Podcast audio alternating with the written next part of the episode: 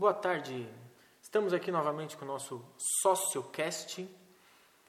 Hoje, início de julho, frio aqui no sul do país, nesse inverno ventoso, logo após um ciclone que nos quase arrastou da face da terra. É, queremos aqui discutir um tema bastante caro a boa parte dos pesquisadores, dos interessados, dos preocupados com a atual forma social que a gente vive, que é a questão da tecnologia, tecnologia e sociedade. Uma sociedade cada vez mais digital, uma sociedade cada vez mais permeada e mediada por um conjunto de aplicativos, equipamentos, ferramentas que precisam ser é, criticadas, que precisam ser refletidas, que precisam ser problematizadas. Para isso, convidamos a professora Paula Andréa Gravieski Siviero, que vai se apresentar aqui para conversar com a gente nos próximos minutos. Diga aí, Paula, quem é você? Boa tarde, Ricardo. Então, já agradeço a oportunidade de estar aqui falando um pouquinho para esse público. Então, eu sou professora no Instituto Federal Catarinense, no campus Rio do Sul, e também sou pesquisadora junto a um grupo de, de pesquisa e estudos sobre educação científica e tecnológica, o NEPET, da UFSC, aonde já há algum tempo venho desenvolvendo pesquisas né, sobre a, a temática de hoje. Então, Paulo, uma das coisas que tem preocupado é, é, muita gente no meio da pandemia, mas também com, com a, a década se iniciando agora, dos, dos 20 aos 30, muita coisa mudou. Parece que cada vez a tecnologia fica mais veloz e parece que o tempo que nos cabe também fica é, mais relativizado. Então, os, os, tempos que a gente fica na frente das telas ou usando é, equipamentos tecnológicos mudam o nosso jeito de viver. O que, que você tem pesquisado, o que, que você tem achado sobre isso, quais são essas é, novas explicações, teorias, categorias e os impactos disso? Então, é, nós podemos é, observar até o nosso dia a dia né, e perceber que temos sofrido né, mudanças radicais. A nossa sociedade, o nosso jeito de viver tem se transformado. É, nesse mundo atual, que podemos dizer globalizado, multicultural e plural, é, nós evidenciamos os processos de mercantilização e industrialização. E esses processos estão intimamente vinculados ao desenvolvimento científico e tecnológico, ou até mesmo podemos dizer tecnocientífico, né? Ao considerar que é uma linha muito tênue que separa esse desenvolvimento científico e tecnológico. Né? Fica cada vez mais difícil falar da ciência e da tecnologia como áreas distintas, elas estão cada vez mais interrelacionadas. Nessa, nessa atualidade, estamos sofrendo grandes mudanças, principalmente pela era digital. No nosso dia a dia, né, podemos observar essas alterações, principalmente as gerações é, mais novas, elas já nascem né, com um certo DNA digital. Por isso, é, temos chamado de sociedade digital. Para exemplificar, né, é, Klaus Schwab, em 2016, denominou essa transformação de quarta revolução industrial, ou revolução 4.0, como temos visto alguns autores chamando por aí. Né? É, o que seria essa, essa chamada revolução 4.0? Ela representa essa acelerada magnitude das transformações do mundo pela tecnociência. Por exemplo, Basta observarmos a nossa volta, a intensidade da sua influência, o respeito à sua autoridade, a participação em seu funcionamento. Parece que tudo está conectado de maneira cada vez mais intensa e mais rápida. A internet, por exemplo, que foi chamada de terceira revolução industrial, foi um grande salto, né? mudou muita coisa no modo de vida das pessoas. Mas agora estamos falando de tecnologias disruptivas. O que quer dizer isso? Né? O próprio nome já diz, é, acontece uma disrupção. São as tecnologias que vêm e que mudam o nosso jeito de viver. Por exemplo, o Big Data, a inteligência artificial, a internet das coisas, a robótica, né? ou buscando exemplos bem mais próximos de nós, para poder ficar mais fácil de entender. Né? É, o e-mail né? mudou totalmente o nosso jeito de, de lidar com a escola, com as atividades de escola, com o trabalho, com as relações sociais. A Netflix, né? com os filmes, é, podendo, podendo assistir os filmes pela internet.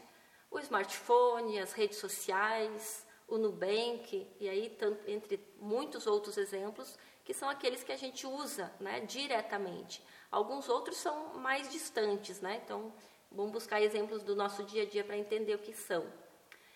Essa tecnologia, né, ela trata de um desenvolvimento que hoje cabe no nosso bolso.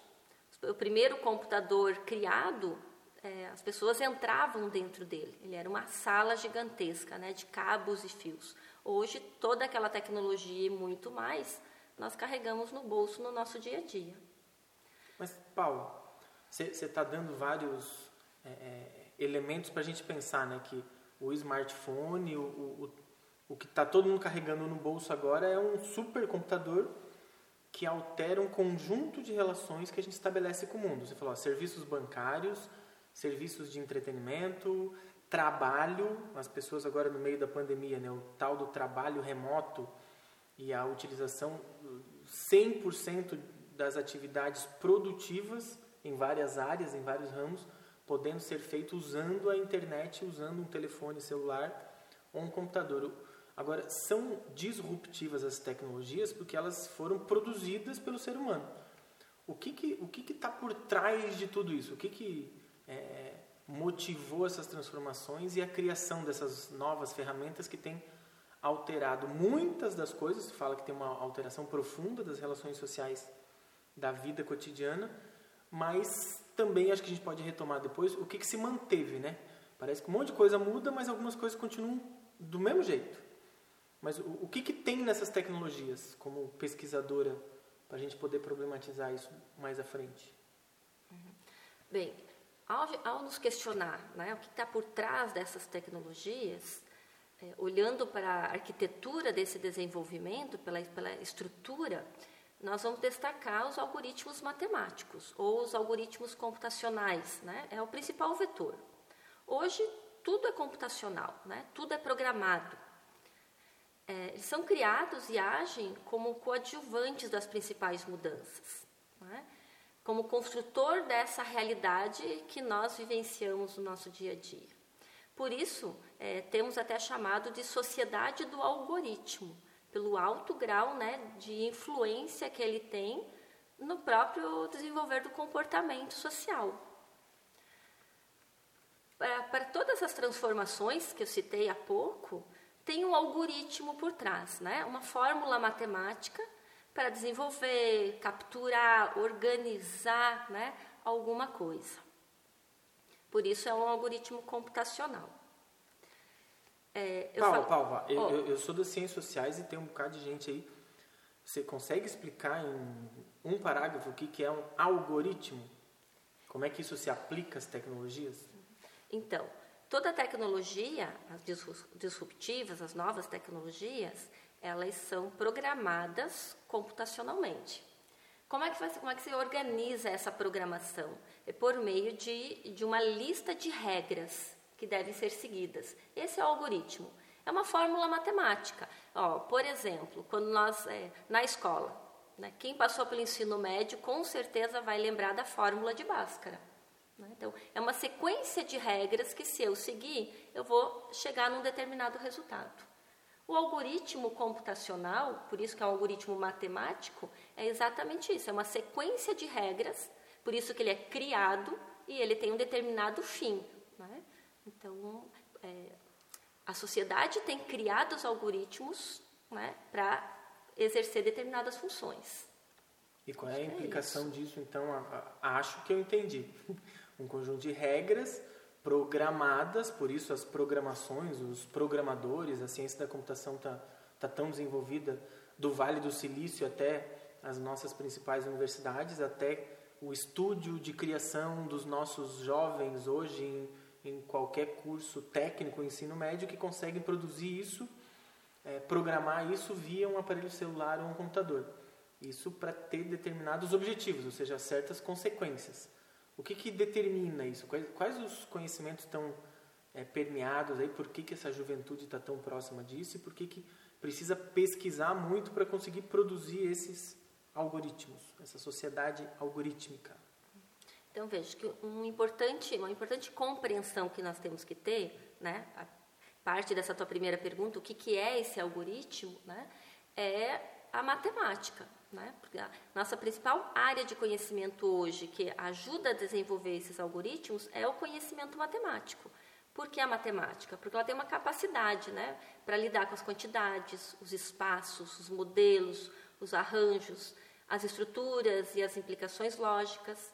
Ela tornou-se um agente unificador de um mundo racionalizado. Então quer dizer que todo mundo que fugiu da matemática, que achava matemática difícil, professor muito complicado, na verdade estão usando essa matemática o tempo inteiro no seu aparelho de TV, na sua batedeira, na sua receita de bolo e nos seus celulares e nos aplicativos? Exatamente. Não tem, não tem como fugir da matemática.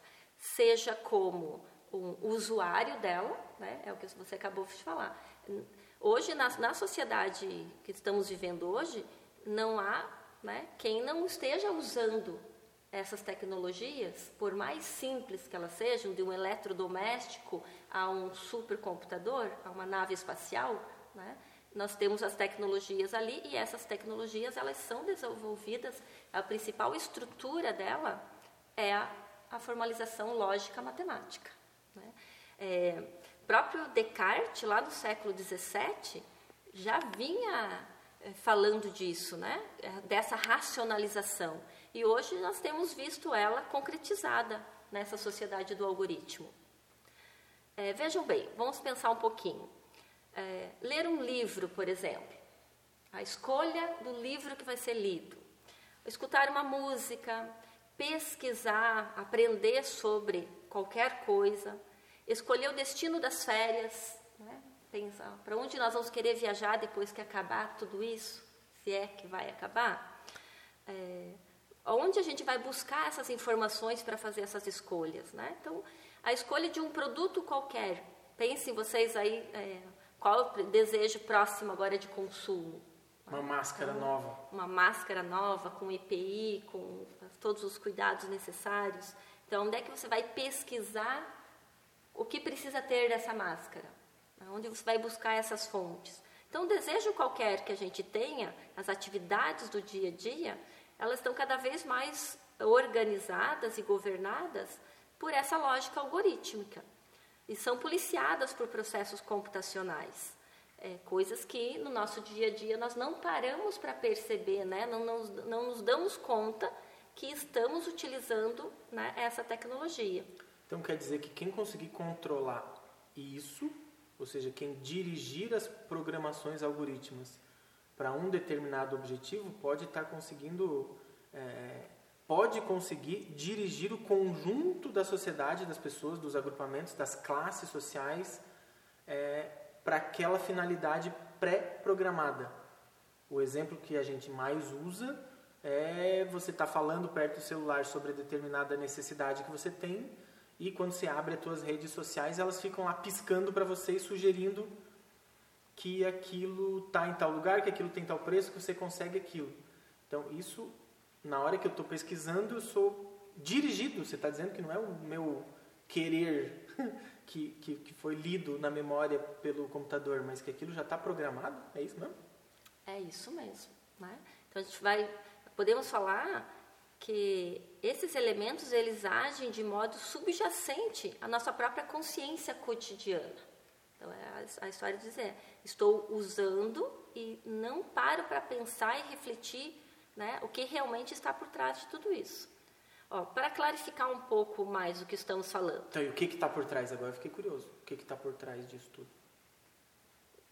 Então, aí nós podemos discutir. Estruturalmente, falamos do algoritmo matemático estruturalmente. Okay. Mas quem está é, provocando o desenvolvimento, né? o interesse de quem esses, esses aplicativos, esses algoritmos estão, estão sendo aplicados. É, Por exemplo, se nós falarmos do algoritmo das redes sociais, imagino que todos os, os ouvintes aqui desse podcast né, estão conectados em algum tipo de rede social, quando não várias, né? Esse, esses algoritmos, eles são programados para oferecer ao usuário qualquer conteúdo capaz de atraí-lo à plataforma, com maior frequência e por mais tempo. Então, parece que somos nós que determinamos o quanto queremos ficar conectados. Na verdade, não é bem assim que acontece. Sabe aquela tentação de sempre estar conectado? Pois é. Essa conexão libera no nosso cérebro a dopamina. O que, que é isso? É um neurotransmissor que libera a sensação de recompensa no nosso organismo. Como comer algo prazeroso? Pense em uma porção de batata frita. Né? Imagine, né? estamos lá, aquela batata, aquele pacote de batata frita maravilhoso, e é sempre aquela vontade de pegar mais uma e mais uma. Mesmo quando já estamos satisfeitos, e se tiver a batata ali na nossa frente, é irresistível pegar mais uma batata. É mais ou menos isso que acontece quando estamos conectados nas redes sociais. É como se tivesse uma voz lá dentro dizendo, né? Faça de novo, só mais uma vez. E dessa forma, ficamos conectados ininterruptamente, cada vez mais. Faça o teste, você mesmo aí, Ricardo. Para para pensar um pouquinho. Quantas horas você fica conectado nas redes sociais por dia? Umas três, quatro horas. Quantos cliques ao dia? Tu já parou para pensar nisso? Não né? Só agora, enquanto nós estamos aqui conversando, você está ali mexendo no celular, se a gente fosse contabilizar, quantos cliques, né? quantas voltas deu ali, ó, daria uma boa quantidade. Quanto tempo você consegue ficar distante do seu, do seu smartphone? O tanto de tempo que tivesse luz aqui em casa. É, tivemos a experiência, né? Agora, com o ciclone, muitas casas ficaram sem energia e tenho certeza que muita gente se viu meio desesperado. E agora faço o quê? Porque sem a internet, sem a energia, parece que o mundo ficou meio sem sentido. Acho que é um bom momento para a gente refletir sobre isso que a gente está falando. Como essa conexão, né, ela nos parece tão natural como se nós já tivéssemos é, tivesse um chip conectado. Não conseguimos mais viver, viver sem ela. E aí nós poderíamos é, pensar em várias coisas, né? Ó, qual a primeira coisa que você olha ao acordar? Quem que está ali do ladinho da cama esperando, né? Só o primeiro suspiro da manhã. Tenho certeza que para a maioria das pessoas aí não é o amor da vida, não pensou numa refeição deliciosa, mas a primeira conexão é o smartphone, olhar o que aconteceu no mundo, né? como se essa necessidade já fosse né, quase que inata, e não é. Então, esse é, o, esse é o risco que a gente corre. Né? Tem olha que interessante, tem pesquisas que mostram que alguns jogadores de games eles ficam horas e horas conectados que até mesmo esquecem de comer ou de ir ao banheiro, né? Tem até casos de mortes porque fica, é, estão tão conectados que as necessidades básicas são deixadas em segundo plano. Nesse tempo de isolamento, então, né, perdemos o controle. Tudo ficou muito mais conectado. Né? Quem está tendo a possibilidade de ficar com isolamento social, é, pode se, dar, se parar para pensar, vai perceber né, o quanto isso ampliou no seu dia a dia.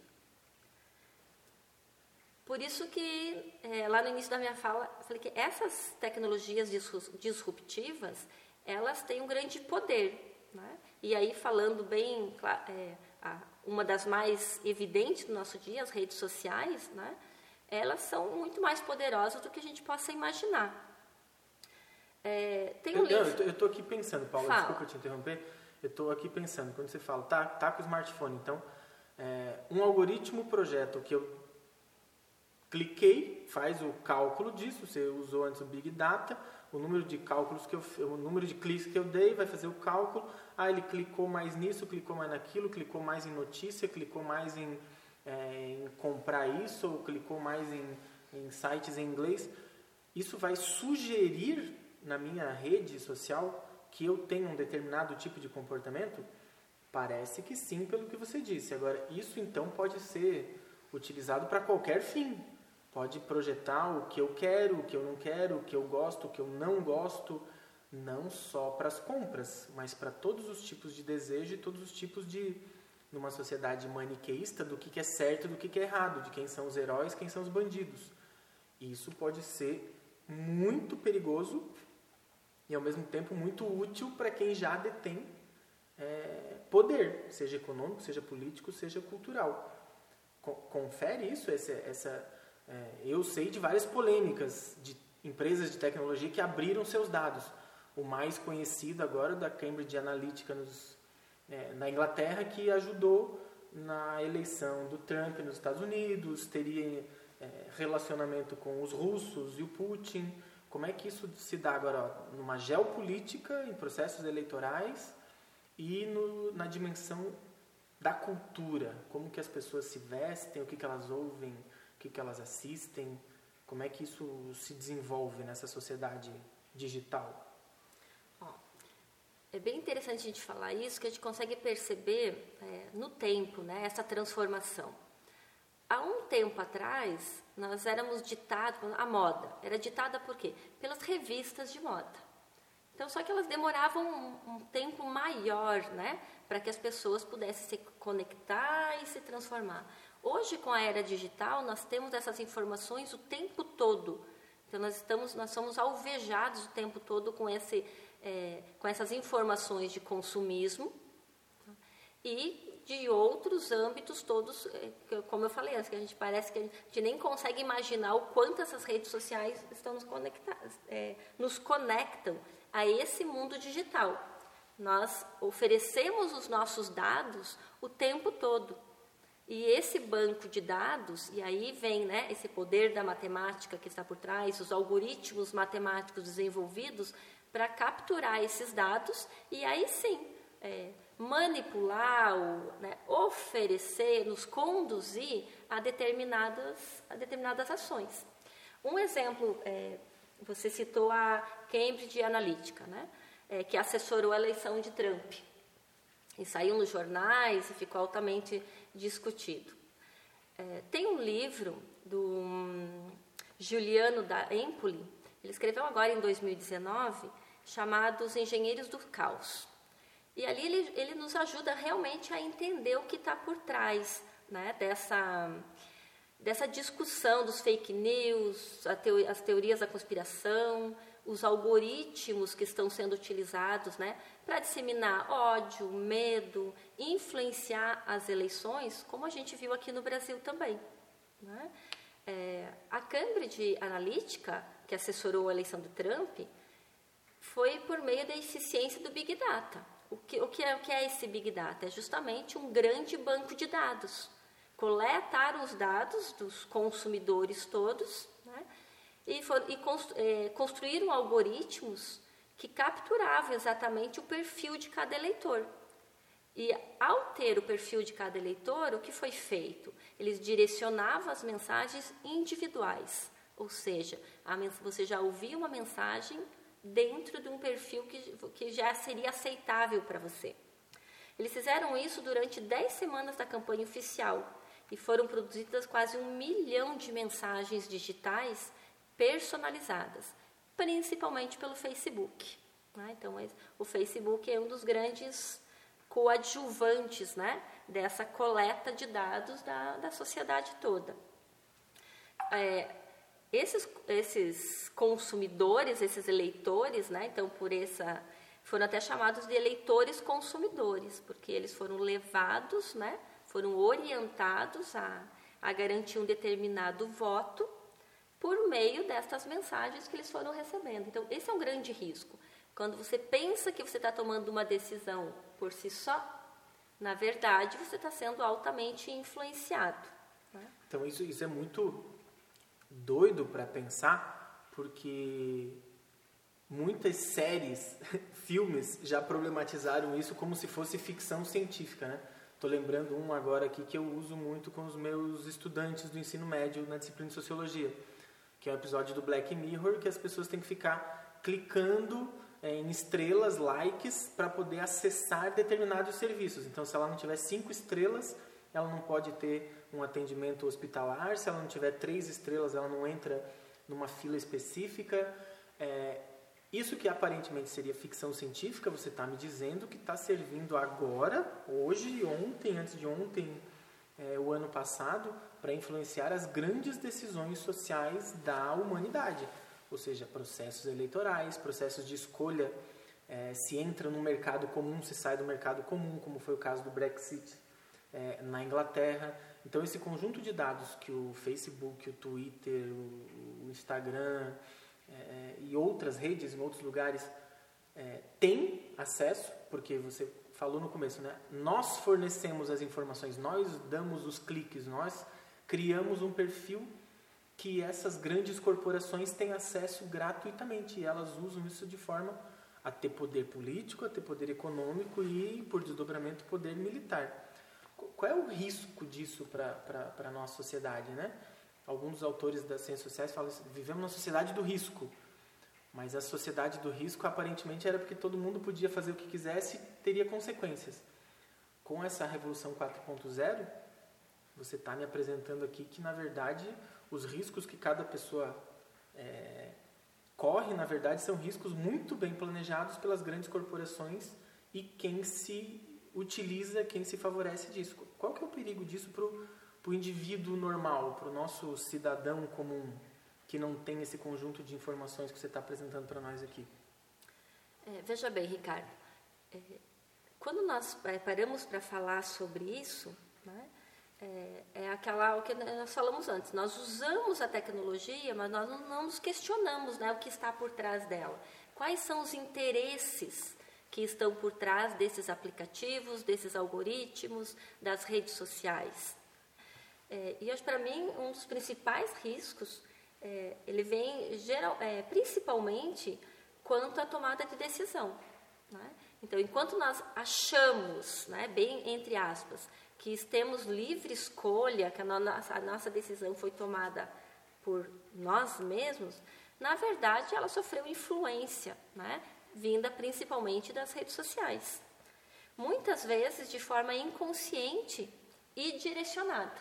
Né? Então, é o caso da Cambridge Analytica. Né? Então, mandava mensagens direcionadas para capturar aquele sujeito para ele ser um eleitor consumidor. Até porque é inconsciente para quem está sofrendo a ação mas ela é conscientemente planejada por quem tem algum interesse e o poder para produzir esse comportamento inconsciente no cidadão comum. É isso? É isso mesmo. Então, inconsciente quem está recebendo ela. Agora, por isso que eu disse inconsciente e direcionada. Né? Então, são os dois lados. Tem um, o algoritmo ele não existe por si só.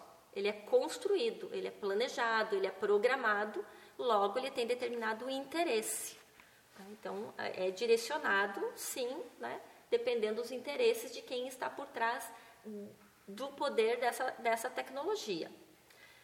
É, é bem comum nos deparar constantemente com informações relacionadas aos mais variados tipos de assunto né, e acessar a internet. Fazemos isso né, no nosso dia a dia. O que muitas vezes não é de conhecimento dos usuários, que essas informações são enviadas de acordo com o perfil que os algoritmos montaram dele, dele mesmo, né? conforme os dados transmitidos através de cliques e pesquisas. Por isso que antes eu falei, somos nós que alimentamos esse banco de dados com as nossas, com as nossas informações. O que acontece? Aquilo que é mais clicado, aquilo que eu mais pesquisei, né?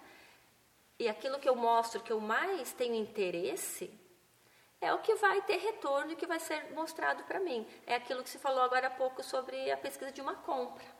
Né? Você começa a pesquisar sobre um determinado assunto, dali um pouquinho você já começa a receber mensagens de, daquele produto de diferentes, de diferentes lojas. Né? Então, nossa, como assim? Meu, o meu celular está lendo o meu pensamento, já sabe os meus desejos.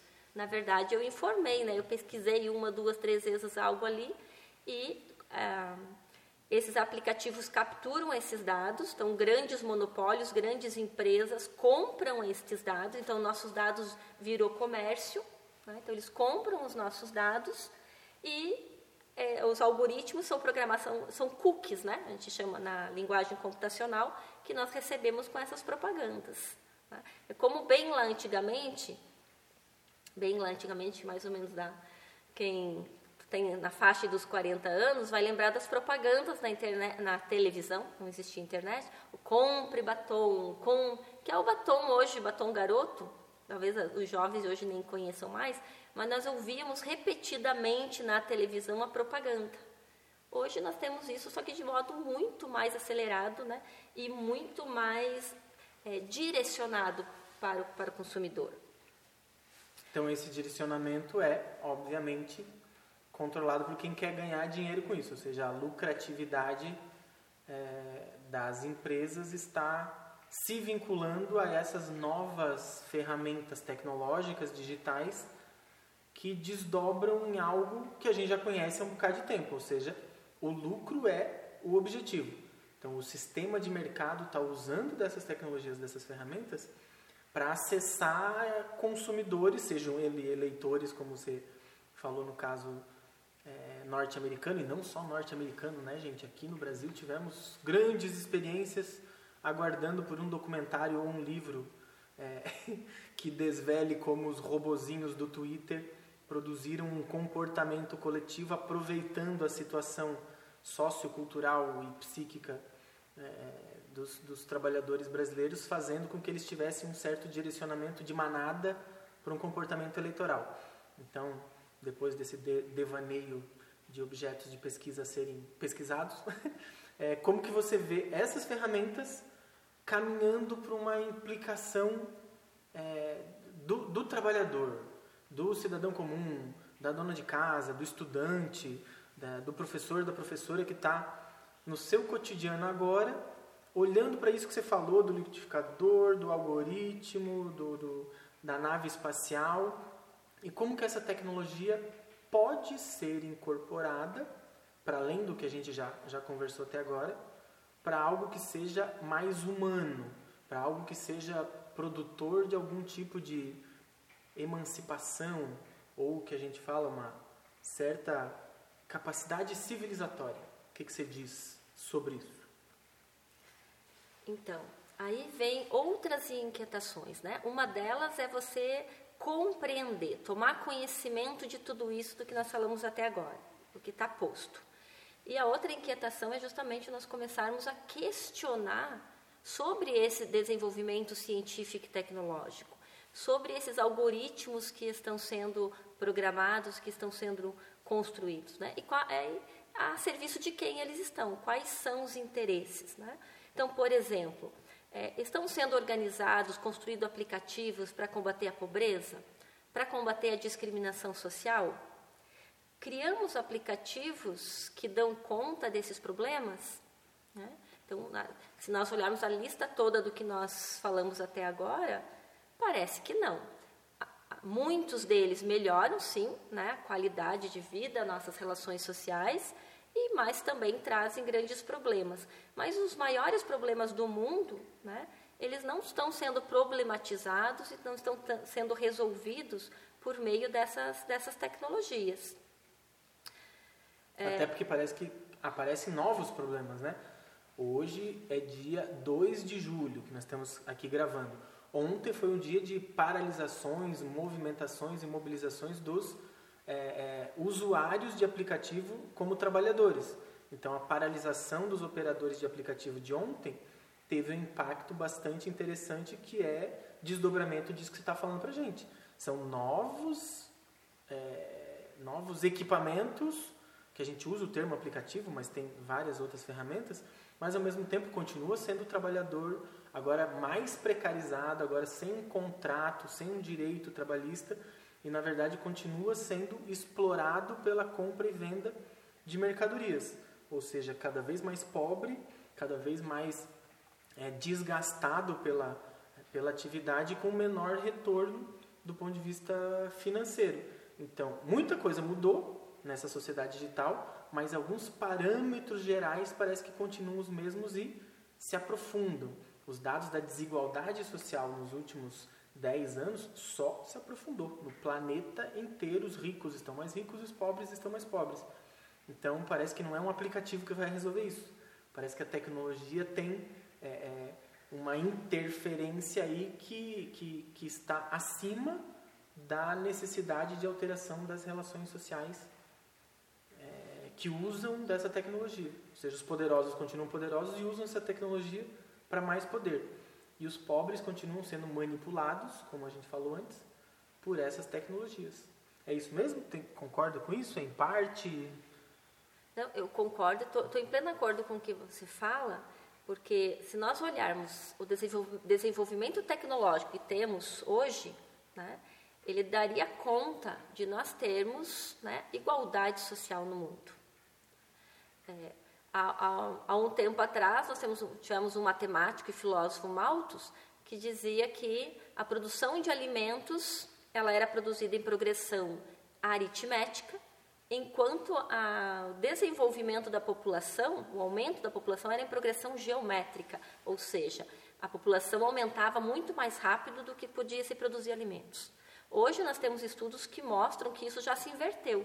Nós produzimos alimentos suficientes para alimentar a população toda. Entretanto, nós temos dados agora recentes de 2018, da uma, um relatório da ONU, que mostra que mais de 113 milhões de pessoas viveram em pobreza extrema, né, passaram fome extrema. Então, aí são exemplos que mostram essa contradição temos um alto grau de desenvolvimento científico e tecnológico, mas e por isso que aí nos remete a perguntar a serviço de quem está esse desenvolvimento. Né? Então isso nos provoca a refletir e, e começar a questionar sobre isso. Né? É, adianta nós temos um alto grau de desenvolvimento técnico-científico quando ele depende dos interesses das elites dominantes e da sua aplicabilidade? Os investimentos em ciência e tecnologia são direcionados a determinados interesses e, na maioria das vezes, não são para resolver os problemas da população, como a fome, a falta de moradia, né, a exploração do, do trabalhador. Né? E, aí, é claro, e aí nos remete o exemplo que você falou agora mesmo, os, os trabalhadores de aplicativos, né? os trabalhadores de Uber. Né? Então, é, quantas horas eles estão trabalhando durante o dia mesmo que achando que agora eles são proprietários do seu próprio trabalho. Né? Então, como essa, esse desenvolvimento tecnológico, ele pode ser justamente para aumentar né, ainda mais a exploração do trabalhador. E, por uma certa coerência, né, o desejo desse desenvolvimento tecnológico é exatamente ao contrário, seria para melhorar a qualidade de vida das pessoas. Então, é justamente nessa nessa linha de pensamento, é, ao questionar o interesse de quem está acontecendo esse desenvolvimento científico e tecnológico, que eu tenho é, debruçado os meus estudos aí nos últimos tempos. Então, o que, que você tem a dizer, finalizando o nosso podcast de hoje, suas pesquisas, suas orientações, novos problemas a se desenvolver, Quais as perspectivas de onde você está trabalhando, com quem você está trabalhando, as redes? Diga para nós o que, que temos a ver no próximo período. Então, ainda em estágio incubatório né, de estudos, é, eu juntamente com o professor Walter Basso, da UFSC, né, então participo desse grupo do Núcleo de Estudos e Pesquisa em Educação Tecnológica, é, nós temos discutido, é, há muito tempo discutimos a relação entre ciência, tecnologia e sociedade, mas já há algum tempo nós temos discutido que é, precisamos de algo a mais que isso. E o professor Basso, então, é, de, denominou isso de equação civilizatória. Então, um pouco dentro dessa relação que, é, que eu tenho buscado agora fazer meus estudos, e agora o pós-doutorado trata disso, que é buscar uma forma de equacionar os tantos elementos dessa relação entre os aspectos técnicos e as questões humanas. Ou, ou, ou seja, é buscar as variáveis contemporâneas, os elementos da nossa realidade, quase todos determinados por essa alta tecnologização da sociedade, mas de um modo que pudéssemos equacionar esses elementos e o resultado fosse uma melhor qualidade de vida para as pessoas, né? ou no mínimo garantir os princípios de dignidade humana, ou seja, todo ser humano ter direito de comer, vestir, morar, viver com dignidade, né? É, e não da forma que nós vemos hoje na grande a grande maioria da nossa população, né, vivendo precariamente e sendo explorada cada vez mais. Então quer dizer que esses estudos que vocês estão fazendo são críticos a uma teoria do desenvolvimento bastante arraigada no senso comum, na qual mais tecnologia implicaria em mais desenvolvimento, portanto, em melhoria da qualidade de vida generalizada. Quando você apresenta essas questões, essas perguntas sobre essa equação civilizatória, essa é, acoplagem de tec mais tecnologia, mais desenvolvimento, mais qualidade de vida, não é necessária, porque você não é não, não existe necessariamente uma vinculação positiva de tudo, porque você pode ter muito mais tecnologia, mas pode ter muito mais pessoas com menor qualidade de vida exatamente advinda de uma tecnologização precária das suas relações de vida. O exemplo dos trabalhadores de aplicativo. Então, estão usando uma super tecnologia com provedores é, em computadores gigantescos, mas a sua qualidade de vida na prática piorou muito. Estão trabalhando 10, 12, 14, 16 horas por dia com uma qualidade de vida muito menor. Então, quando você fala equação civilizatória, você está quebrando essa, essa, vamos chamar assim, relação que o senso comum criou? Podemos falar nesse, nesse sentido. É, é justamente buscar uma, é, uma outra alternativa, é contraditória a essa que está posta na sociedade. É, o professor Baso, é, ele sempre fala que nós precisamos transformar qualquer tipo de desenvolvimento, né? então, desenvolvimento científico, tecnológico, como já falamos aqui, temos alto grau de desenvolvimento, mas ele precisa estar direcionado para aquilo que realmente interessa, né? que é o do humano, é o da vida, é o da, da manutenção do planeta Terra, que está cada vez mais maltratado pela volúpia da produção, dos lucros desenfreados, né? essa mercadologização da sociedade que acaba é, passando por cima né, da própria vida da, da, população em geral. Então, os interesses de quem. E, de novo, por isso que nós temos questionado. Né? É, ao, ao, ao organizar essa equação, nós queremos buscar justamente esse questionamento. Qual desenvolvimento científico e tecnológico nós precisamos para realmente né, melhorar a produção da vida nessa sociedade? Porque pelo que a gente tem visto, se ela continuar da forma que está, né, é, vai mal. Né? Temos aí indícios de, de, de cada vez mais sofrimento para o ser humano. Bom, se pegarmos só o, o número de mortos por esse vírus que passou nesses meses por aqui, somar a isso os desempregados que tem por conta da crise econômica que aconteceu ao mesmo tempo que estava a, a pandemia, é, a tecnologia não resolveu esses problemas. a sociedade não resolveu esses problemas.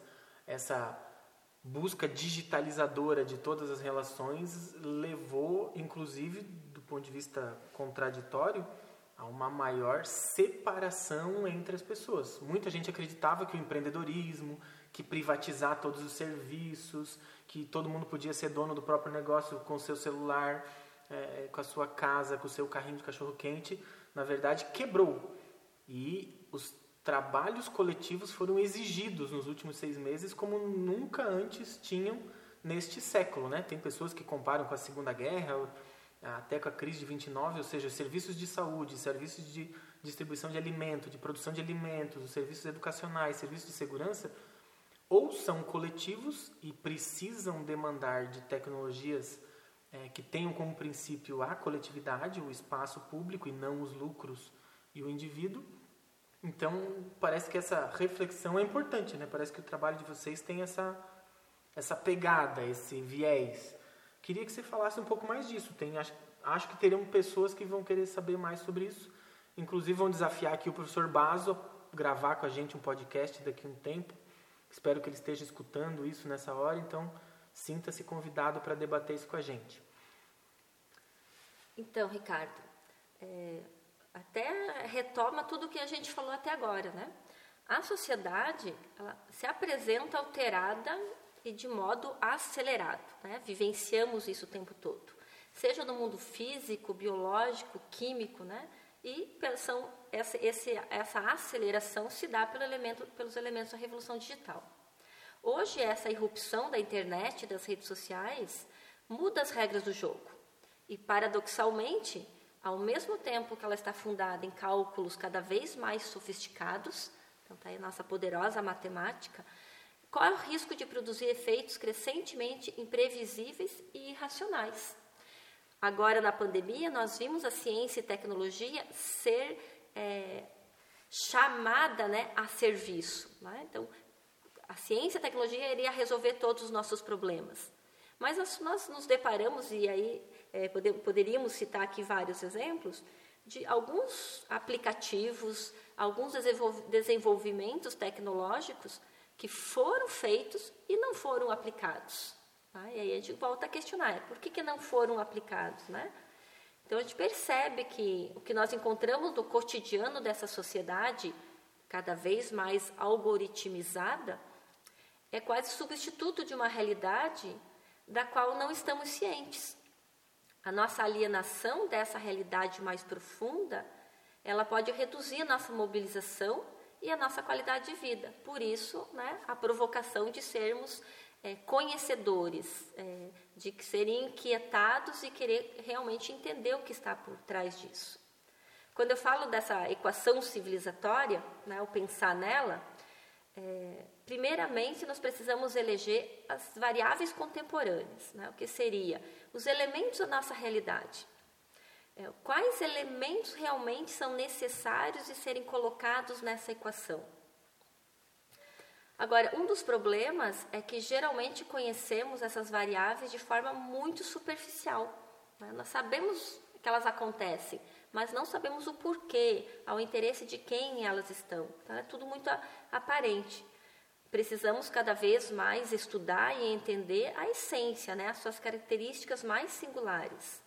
Por isso, é, nós, como é, cidadãos, como sujeitos dessa sociedade, precisamos cada vez questionar quais são os interesses políticos e econômicos que estão por trás desta realidade, por trás dessas variáveis contemporâneas. É, ao falarmos de desigualdade social, nós poderíamos tratar aqui de vários exemplos que poderiam ser resolvidos, como já citei antes ali o problema da fome. Precisamos questionar cada vez mais, né? Quais as relações políticas, Quais as relações de poder que estão por trás dessa realidade? Ao provocar pensar nessa equação civilizatória, que tenha como resultado, no mínimo, garantir os princípios né, da dignidade humana, temos como implicação primeira questionar o sistema econômico, ou seja, né, o sistema capitalista, que é o que nos rege. E, para tanto, precisamos entender como ele funciona. Não há como a gente é, só dizer que está ruim né, que não funciona, que poderia ser diferente, se nós não pararmos realmente para entender por que, que ele é assim. Mais uma vez voltamos ao velho e bom sistema capitalista como o produtor de um metabolismo social que gera mais desigualdades e mais contradições entre os seres humanos do que ele é capaz de resolver. Então, por isso chamamos de crise, né? Esse momento em que o capitalismo precisa resolver as suas finalidades de aumentar os lucros e a humanidade precisa comer, precisa curar doenças, precisa atender quem já está doente, precisa produzir comida de qualidade e não são bem esses os objetivos de boa parte das empresas que buscam lucro. Há uma despersonificação né, entre os objetivos do humano e os objetivos do sistema. Parece que a tecnologia está permeada por essa conflitualidade. É isso mesmo, Paula? Olha, de novo eu, eu, concordo contigo, né? Se nós não entender como funciona, a gente está concordando bastante, hoje, né, hoje está hoje, hoje tá fácil. Que bom. Né? Que pena, né? Porque a, a, análise aqui não é tão boa assim. É, Se nós não entendermos como esses sistemas complexos né, se interconectam e interagem, né, as conglomerados, as grandes corporações, os sistemas, o potencial que eles têm, ele é aprisionado de maneira ainda mais fácil pelas elites egoístas e as, por corporações desumanas. Sobressaindo dessa maneira, né, na equação, o ter em relação ao ser. Né? O, mais importante é o que a pessoa tem e não realmente o que ela é. O técnico né, em relação ao humano. É só pensar como no nosso cotidiano rotulamos as pessoas né, pelo, pelo que elas têm. Então, vai lá para o colégio. Né? Quem tem o tênis da moda, a roupa da grife, depois vem o carro, a casa, o emprego. Então, essa relação do ter em relação ao ser, ela é, ela é muito forte. E na sociedade capitalista, isso ela é cada vez mais, ele é cada vez mais engrandecido. Né? Então, como é, que, como é que nós podemos questionar isso? Para voltarmos a valorizarmos cada vez mais. Eu acho que esse tempo de, de pandemia nos faz parar para refletir bastante sobre isso. O que realmente é prioridade na nossa vida? Bem, Paulo, agora caminhando para o último bloco, curva, janela do nosso podcast. Tuas palavras finais, alguma indicação de leitura, alguma sugestão para o pessoal se aprofundar nessas questões, nessas reflexões? Pois não.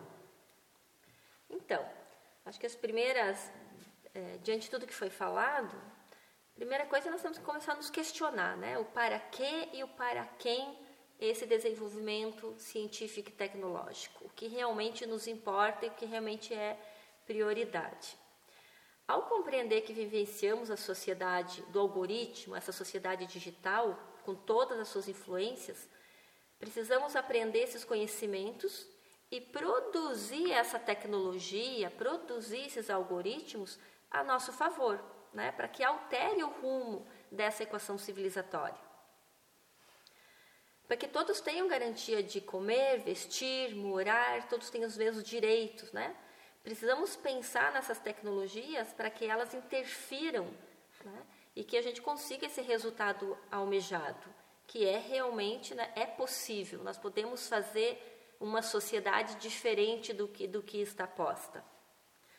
É, agradeço, Ricardo, a oportunidade de estar aqui falando com esse público. Né? Espero que tenham é, que tenha sido clara né, na minha fala e me coloco à disposição também para quem quiser conversar mais sobre isso. Acho que é bem importante a gente começar a questionar a nossa própria realidade e deixar como recado aí para a galera toda que está ouvindo que o sempre foi assim não existe, né? Não. E se continuar nesse ritmo, acho que nós temos que nos, começar a nos questionar o que será de nós, o que nos espera de tudo isso. E aí Ricardo me questionou, é, perguntou assim, sugestões de leituras, né? Onde a gente encontra um pouquinho disso tudo que eu estou falando, é, algumas provocações apenas, né? É, nós temos o livro o, Os Engenheiros do Caos, que foi lançado agora em 2019, do Juliano da Empoli, que vai discutir justamente as questões da Cambridge Analytica, do processo eleitoral e vai relacionar tanto questão, as questões do Trump como aqui do Brasil com o Bolsonaro. Então, a gente vai perceber as relações todas que estão por trás disso ali. Outro livro que me impacta bastante e merece a indicação é um livro do James Bridley, A Tecnologia e o Fim do Futuro, A Nova Idade das Trevas. Então, ele vai trazer vários elementos dessas variáveis todas para nós discutirmos esse empoderamento da tecnologia, para que serve essa tecnologia toda. Uh, temos livros aí do Yuval Harari que estão né, bem divulgados, quase em qualquer livraria que a gente entra, nós encontramos os livros, como o Homo Deus, Sapiens, e tem o 21 lições para o século 21, nos dá, nos dá boas, bons parâmetros para reflexões e discutir.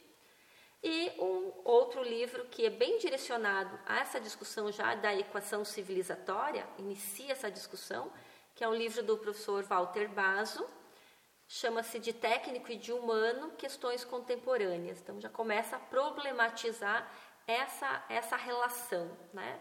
o que nós queremos priorizar, as relações técnicas, as relações humanas, ou qual é a melhor maneira de a gente poder imbricar essa, esses, essas áreas de conhecimento. Ok, é Paula. Muito obrigado pelo seu tempo, pelas indicações. Para todos os nossos ouvintes aí, aguardem os próximos capítulos do nosso podcast que continuaremos trazendo ciência, tecnologia, questionamentos e muitas e muitas reflexões a respeito da nossa sociedade. Grande abraço e desde aqui da nossa quarentena. Tchau!